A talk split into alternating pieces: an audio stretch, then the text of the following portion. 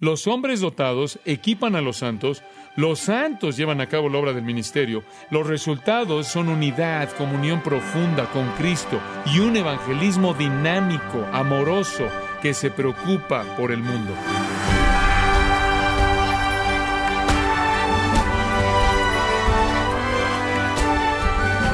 Le saluda su anfitrión Miguel Contreras, dando la bienvenida a esta edición de su programa Gracias a vosotros con el pastor John MacArthur. Muchos de los eventos narrados en el Nuevo Testamento son descriptivos y no deben ser tomados como norma, lo cual se ordena llevar a cabo. Entonces, ¿cuál es el propósito de las señales y maravillas registradas en el Nuevo Testamento? ¿Por qué es importante que el cristiano conozca esto? John MacArthur concluye la serie La dinámica del cuerpo y nos enseña el propósito de las señales y maravillas aquí en gracia a vosotros. Efesios 4, 11 al 16. Y él mismo constituyó a unos apóstoles, a otros profetas, a otros evangelistas, a otros pastores y maestros, a fin de perfeccionar a los santos para la obra del ministerio, para la edificación del cuerpo de Cristo, hasta que todos lleguemos a la unidad de la fe y del conocimiento del Hijo de Dios, a un varón perfecto, a la medida de la estatura de la plenitud de Cristo, para que ya no seamos niños fluctuantes, llevados por doquiera de todo viento de doctrina, por estratagema de hombres que para engañar emplean con astucia las artimañas del error, sino que siguiendo la verdad en amor, crezcamos en todo en aquel que es la cabeza, esto es Cristo, de quien todo el cuerpo, bien concertado y unido entre sí por todas las coyunturas que se ayudan mutuamente, según la actividad propia de cada miembro, recibe su crecimiento para ir edificándose en amor. El deseo de Dios desde la caída del hombre fue llamar a un pueblo redimido, a un grupo de personas redimidas para que sean perfectas. La perfección de los santos entonces es el plan redentor de Dios desde la eternidad pasada. Ahora, hombres dotados son entonces dados a la iglesia. Lo dice de manera clara, porque dice en el versículo 12, o para o a fin de perfeccionar a los santos. Los pastores maestros, los evangelistas, los que fundaron iglesias en tiempos bíblicos, fueron los catalizadores para echar a andar la madurez de los santos hasta que el cuerpo entero sea edificado. Ahora, en este pasaje encontramos tres características enfatizadas acerca de la perfección. Veámoslas. Número uno es el progreso a la perfección. Número dos es el propósito en la perfección. Número tres, el poder de la perfección. El progreso a la perfección, versículos 11 y 12, muy simple. Algunos apóstoles, algunos profetas, otros evangelistas y pastores maestros. Ahora notará que hay un progreso aquí. Paso número uno es este, los hombres dotados equipan a los santos. La palabra perfeccionar puede ser equipar o madurar, lo que sea. Él dio, versículo 11, ¿quién dio? Cristo dio. Él dio qué? Algunos hombres, apóstoles, profetas, evangelistas y pastores maestros. ¿A quién? A la iglesia. ¿Con qué razón? Para perfeccionarla, para hacerla madura. Son trofeos en su conquista sobre Satanás en la cruz. Ahora, nuestras tareas, dadas por nosotros por Dios, consiste en traerlos a ustedes, llevarlos a la madurez, llevarlos a un término de madurez, a un individuo totalmente crecido en Cristo y en la palabra, amados, y nunca se queda corto de eso. Muy bien, vayamos a la segunda característica. Primero, Vemos en el progreso a la perfección a los hombres dotados equipando a los santos. En segundo lugar, ahora observe esto, los santos hacen la obra del ministerio, a fin de perfeccionar a los santos para la obra del ministerio. Ahora, ¿quién hace el ministerio? Los santos. Muchas personas creen que el pastor tiene que hacer todo, y eso no es lo que la Biblia enseña. Los hombres dotados no hacen la obra del ministerio, se concentran en la palabra, ellos perfeccionan a los santos y los santos hacen la obra de servirse unos a otros. En Hechos 6, ¿se acuerda usted que las viudas griegas no estaban recibiendo una porción adecuada de la comida que se estaba distribuyendo? Entonces estaban reportando allá a Jerusalén. No estamos recibiendo lo que debemos recibir. Están favoreciendo a las viudas judías en Jerusalén. Entonces los apóstoles dijeron, miren, no podemos aquí enredarnos con eso. Escojan algunas personas para que hagan eso.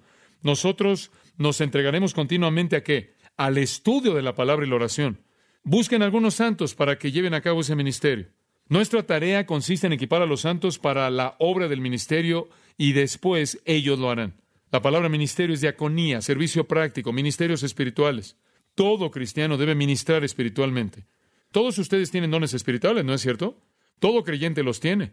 Todos tienen llamados, administraciones en las cuales el Espíritu Santo preferiría verlo funcionar a usted. Cada uno de nosotros es llamado a servir. En Romanos 12, Pablo dice, si tienes un don, úsalo. ¿Alguna vez ha leído eso en los versículos 3 al 8? Si tienes el don de profecía, profetiza. Si tienes el don de dar, da. Sea cual sea su don, ministre, úselo. Al final de la primera carta de Pedro, en el cuarto capítulo, cerca del final, él dice ahí en el versículo 10, cada uno según el don que ha recibido, ministrelo a los otros, como buenos administradores de la multiforme gracia de Dios. Dios le ha dado un don, usted es un administrador de él, lo cual significa que usted no es el dueño, usted solo lo administra para Dios, y si usted tiene ese don, úselo. Si usted va a hablar, hable los oráculos o las palabras de Dios. Si usted va a ministrar, ministrelo conforme a la capacidad que Dios da. Y ahí le da usted las dos áreas de dones, los dones de habla y los dones de ministerio sea cual sea los que usted tenga, en la categoría que sea, si usted sabe cuáles son, úselos. Si usted no sabe cuáles son, descubra cuáles son y úselos.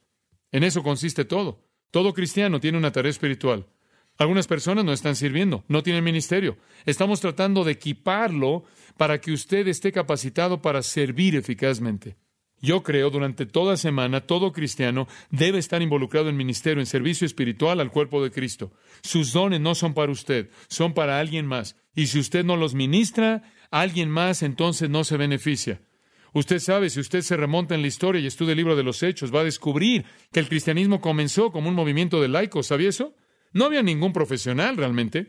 Todos eran laicos sirviéndose unos a otros, testificando al mundo. Y de alguna manera degeneró hasta que se convirtió en una especie de personas profesionales que están en el púlpito, financiados por espectadores laicos, y así es en la actualidad.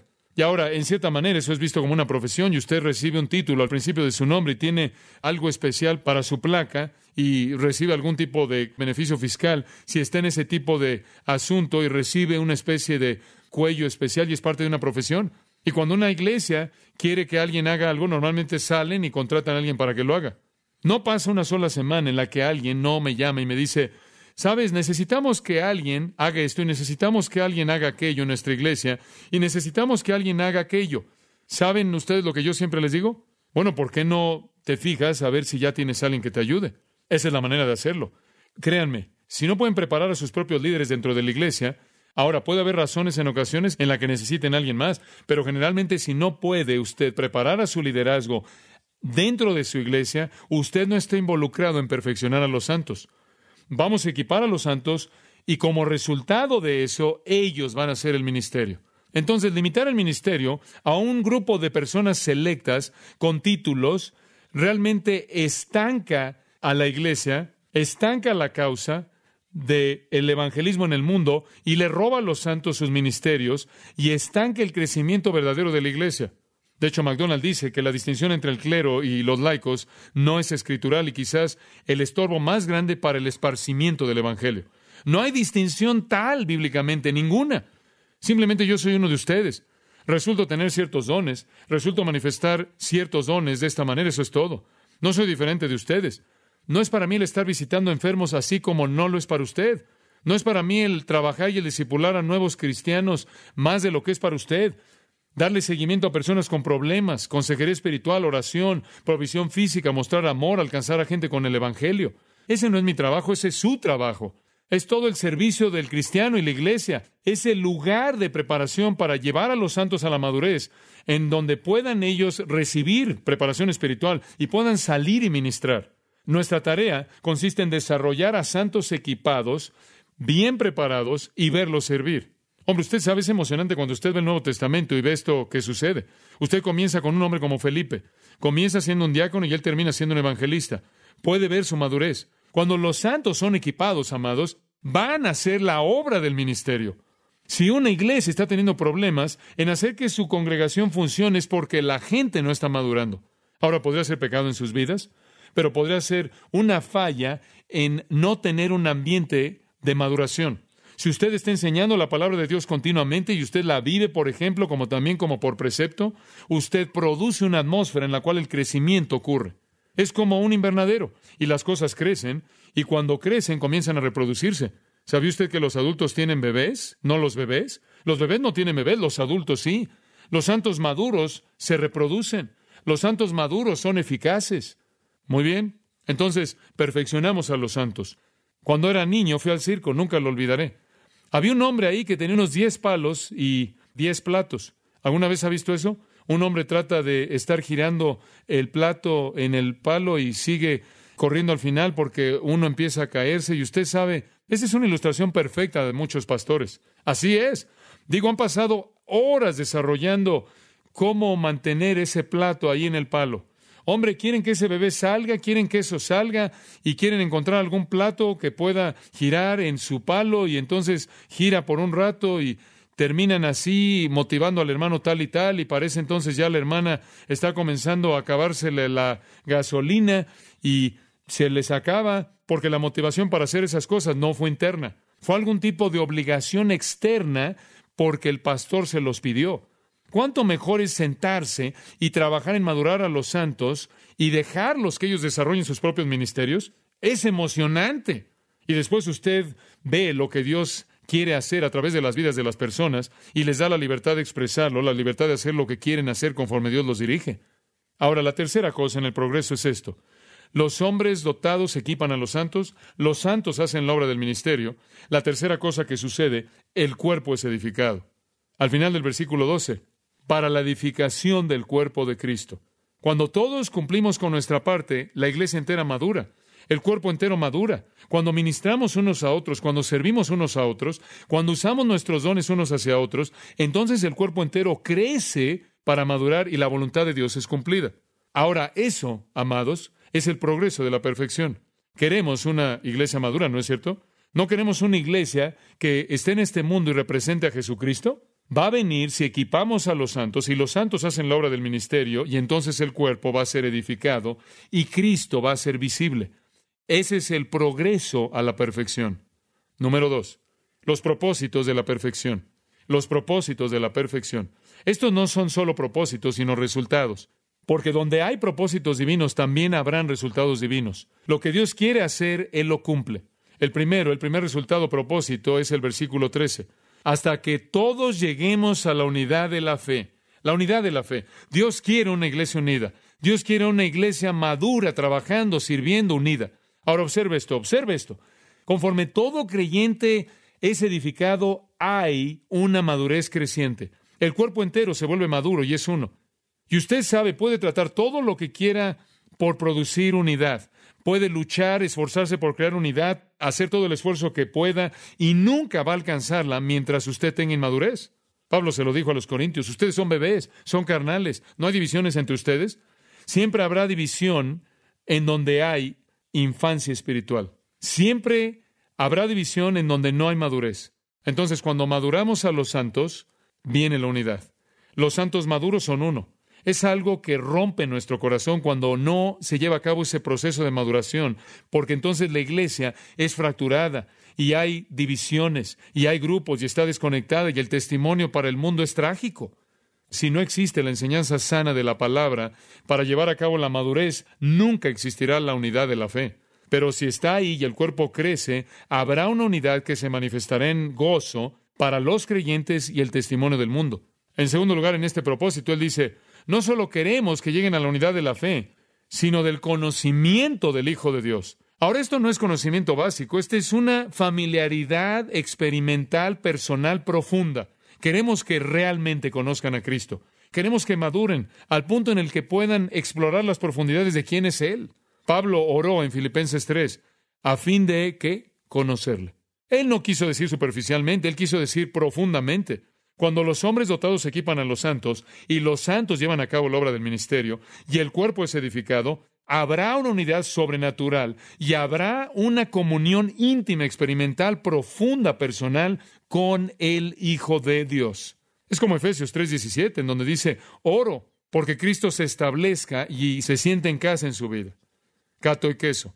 Cristo se puede establecer y está en casa en su vida, comunión profunda, íntima un cuerpo aprendiendo, un cuerpo sirviendo.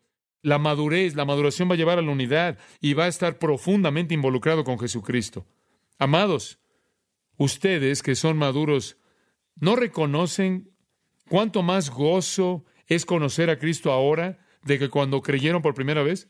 ¿Cuánto más satisfactorio es haber explorado las profundidades de todo lo que significa Él para usted? Esto es lo que Pablo está diciendo. Los resultados, unidad y conocimiento profundo del Hijo de Dios. Otra razón, una tercera. A un varón perfecto, a la medida de la estatura de la plenitud de Cristo. El tercer resultado de la perfección es que nos volvamos como Cristo. Cuando maduramos, el cuerpo es edificado. Somos uno. Tenemos un conocimiento profundo de Cristo. Nos encontramos a nosotros mismos siendo como Él, volviéndonos como Él. De hecho, en 2 Corintios 3:18 dice, conforme vemos su gloria, somos cambiados a su qué? A su imagen por el Espíritu Santo. Entonces, entre más profundo nuestro conocimiento es de Cristo, más penetramos en quién es, más somos transformados en su misma imagen. Y note lo que dice en el versículo 3, a un varón perfecto. La meta de todo creyente, la meta del cuerpo entero es ser maduro, llegar al crecimiento completo, para que toda la iglesia pueda representar a un Cristo totalmente crecido. Nos ven a nosotros y evalúan a Cristo. Dios no está satisfecho con que la gente solo vaya a la iglesia. Él no está satisfecho porque sean personas decentes, respetables. Él demanda que sean hombres espirituales que han llegado a la etapa adulta espiritual, robustos, vibrantes, fuertes, que sean la imagen de Cristo y que la iglesia de manera colectiva sea la estatura de la plenitud de Cristo. Usted mida la estatura de Cristo. Usted evalúe la plenitud de Cristo y usted sabrá lo que Dios quiere que sea su iglesia. Nada menos que eso. Debemos ser tan perfectos como Cristo. Ese es el deseo de Dios. Esa es nuestra meta. Ahora hay un cuarto resultado cuando el progreso es seguido. Versículo 14. Para que ya no seamos niños fluctuantes, llevados por doquiera de todo viento de doctrina, por estratagema de hombres que para engañar emplean con astucia las artimañas del error.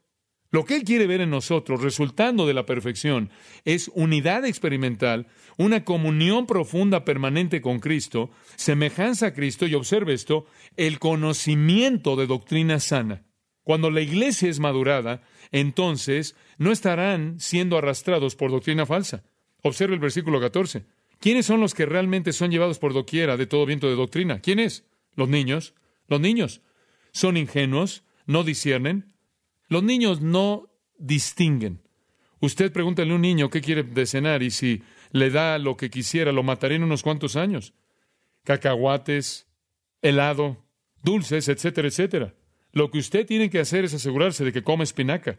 Como puede ver, no puede entender, no puede discernir. Él es llevado por doquiera, por todo viento de doctrina por estratagema de hombres que para engañar en plan con astucia las artimañas del error. Nuestro Señor quiere que estemos nutridos en las palabras de la sana doctrina. Eso es parte de esto.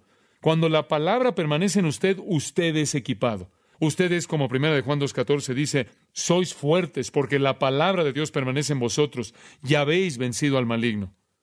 Y muchos cristianos son arrastrados por la falsa doctrina porque son bebés, porque son infantes. Satanás es inteligente Observe la palabra estratagema, la estratagema de hombres. Cubeía literalmente significa jugar a los dados, trucos humanos, engañadores que atrapan a la gente. Eso significa un engaño de trucos. Ellos esperan engañar. ¿Sabe qué es eso? Eso es tramar un engaño. Esa es una definición hermosa de las sectas, hermosa. Walter Martin dice, ¿no es asombroso que ¿Alguien que ha estudiado 90 días con los testigos de Jehová puede destazar al cristiano promedio en 30 minutos? Los cristianos deben ser fuertes para estar seguros, estar a salvo de la inestabilidad y la ingenuidad, y la única manera en la que usted los va a proteger de la falsa doctrina es dándoles la doctrina verdadera para que sepan quiénes son.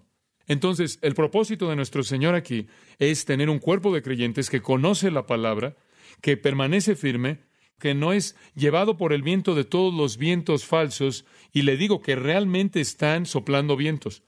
Finalmente llegamos al último, al clímax y el propósito, evangelismo.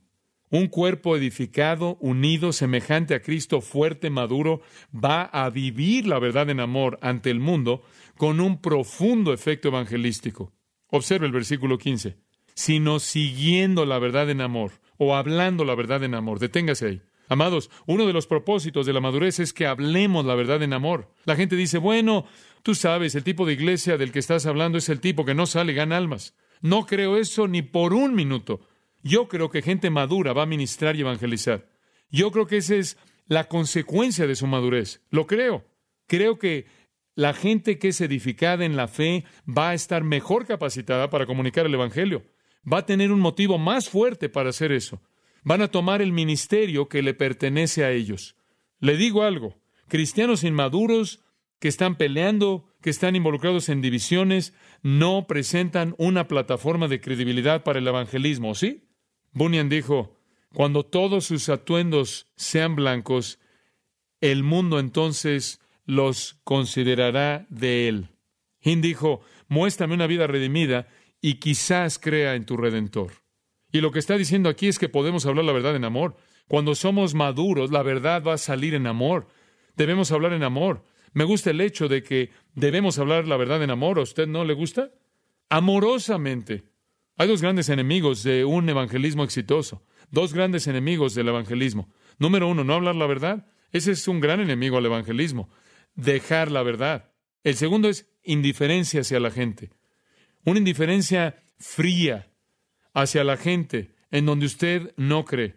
Entonces él dice, los santos maduros hablarán la verdad y se van a preocupar. Lo van a hacer en amor. Eso es evangelismo. Y ese es el resultado de una iglesia creciente. Observe Hechos 2 en su mente. ¿Recuerda el pasaje? La iglesia nació ahí. Tres mil personas entraron a la iglesia ese primer día. Se reunieron para orar, para tener comunión, partimiento del pan, comunión y la doctrina de los apóstoles. Iban de casa en casa y de casa en casa, rompiendo pan y compartiendo y enseñando. No dice que llevaron a cabo algún tipo de evangelismo. Simplemente estaban creciendo y creciendo y dice, el Señor añadía a la iglesia cada día. Y usted más adelante avanza en el libro de los Hechos y estaban exhortando y estaban estudiando la palabra y el Señor multiplicaba la iglesia. El evangelismo es un resultado de la madurez. Entonces es muy importante seguir el patrón de Dios para hacerlo a la manera de Dios. Ahora vemos la progresión para la iglesia. Obsérvela. Los hombres dotados equipan a los santos, los santos llevan a cabo la obra del ministerio, el cuerpo es edificado, los resultados de un cuerpo que ha madurado son unidad, comunión profunda con Cristo, semejanza a Cristo, el conocimiento de doctrina sana y un evangelismo dinámico, amoroso, que se preocupa por el mundo. Ahora, para concluir, Pablo presenta verdades que hacen que todo esto sea cerrado. El poder de la perfección, el poder. Versículo 15. Crezcamos en todo en aquel que es la cabeza, esto es Cristo de quien todo el cuerpo, bien concertado y unido entre sí por todas las coyunturas que se ayudan mutuamente, según la actividad propia de cada miembro, recibe su crecimiento para ir edificándose en amor. Esto significa, en resumen, lo siguiente. En últimas, es Cristo el que es la cabeza de quien todo el cuerpo funciona. El poder para todo esto no es nuestro, sino de quién? Cristo. Todas las partes se unen debido a su poder. Toda la operación eficaz de cada parte se debe a su poder. El incremento del cuerpo debido a su poder. La edificación del cuerpo en amor debido al poder de quién. ¿Y a quién se refiere ese quién? Versículo 15, Cristo. El énfasis ha estado en nosotros, concentrándose en nuestro esfuerzo, nuestro servicio, nuestra tarea, nuestra responsabilidad. Pero aquí Él regresa al verdadero punto, a la verdadera fuente, Cristo. Si vamos a edificar la iglesia con Cristo de la manera en la que Él lo está haciendo, para que Él sea honrado, las escrituras serán cumplidas y créanme, conoceremos la plenitud y el fruto como Dios diseñó que fuera para la iglesia. Oremos. Estamos agradecidos, Padre, por esta palabra clara en esta noche. Hablamos con valentía porque este es un texto valiente, no es opinión humana. Yo no daré mi opinión, Padre, sino solo tu palabra. No queremos ser no amorosos hacia aquellos que no conocen esta verdad, aunque queremos exhortarlos, y aquellos que la conocen pero la desobedecen, queremos amonestarlos como hermanos. Dios amamos a tu iglesia, amamos lo que Jesús ama. Él amó a la iglesia lo suficiente como para derramar su sangre por ella. La amamos. Queremos que sea todo lo que tú quieres que sea. Nuestros corazones están quebrantados y entristecidos porque está tan lejos de la meta de la perfección. Y entonces nos preocupa. Padre, sabemos que no podemos hacer todo, pero podemos hacer todo lo que tenemos fortaleza de hacer en tu poder. Guárdanos del maligno, manténos humildes. Nunca nos dejes caer en una actitud de jactancia como si conociéramos todo, sino que nuestra humildad, que tengamos la confianza en que esta es la verdad y que hablemos con valentía a aquellos que necesitan conocer. Padre, que todo querido santo, todo hijo tuyo que ha sido lavado en sangre, acepte la responsabilidad del ministerio que tú has dado. Haznos discipuladores de hombres que a su vez puedan reproducirse. Ayúdanos a ser también reproductores. Te damos gracias porque todo esto es debido al Cristo glorioso, porque el poder es suyo y no hablaríamos nada que Él no ha hecho. En su nombre bendito. Amén.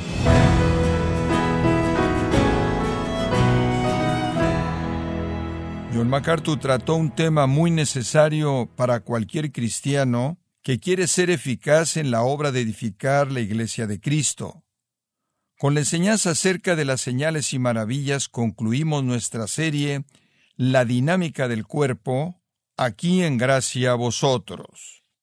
Recordándole, estimado oyente, que tenemos a su disposición el libro El llamado de Cristo a reformar la Iglesia, escrito por John MacArthur, donde exhorta a la Iglesia a aprender de los errores que el pueblo de Dios ha cometido en el pasado. Puede adquirirlo en su librería cristiana más cercana o en gracia.org. Y también quiero recordarle que puede descargar todos los sermones de esta serie La dinámica del cuerpo, así como todos aquellos que he escuchado en días, semanas o meses anteriores, animándole también a leer los artículos cristianos relevantes en nuestra sección de blogs. Ambos, los sermones y el blog, puede ingresar a ellos en gracia.org. Si tiene alguna pregunta o desea conocer más de nuestro ministerio, como son todos los libros del pastor John MacArthur en español, o los sermones en CD, que también usted puede adquirir, Escríbanos y por favor mencione la estación de radio por medio de la cual usted nos escucha en gracia a vosotros. Es importante conocer no solo el país y ciudad de donde usted nos escucha, sino también la radio. Para quienes contactan nuestro ministerio por primera vez, pueden solicitar una copia del mensaje de promoción sin costo alguno, un mensaje por oyente únicamente. Si usted vive en los Estados Unidos o Puerto Rico, escríbanos a Gracia Vosotros, P.O. Box 4000, Panorama City, California 91412. O puede escribirnos a través del siguiente correo electrónico radio arroba bueno, en nombre de John MacArthur y el personal de este organismo, queremos darle las gracias por su tiempo y sintonía y queremos pedirle que no deje de orar por este ministerio, como también por la estación de radio por la cual usted nos escucha de lunes a viernes. Este es su amigo Miguel Contreras, invitándola a que sintonice nuestra próxima edición para que juntos continuemos desatando la verdad de Dios un versículo a la vez no se lo pierda, aquí en Gracia Vosotros.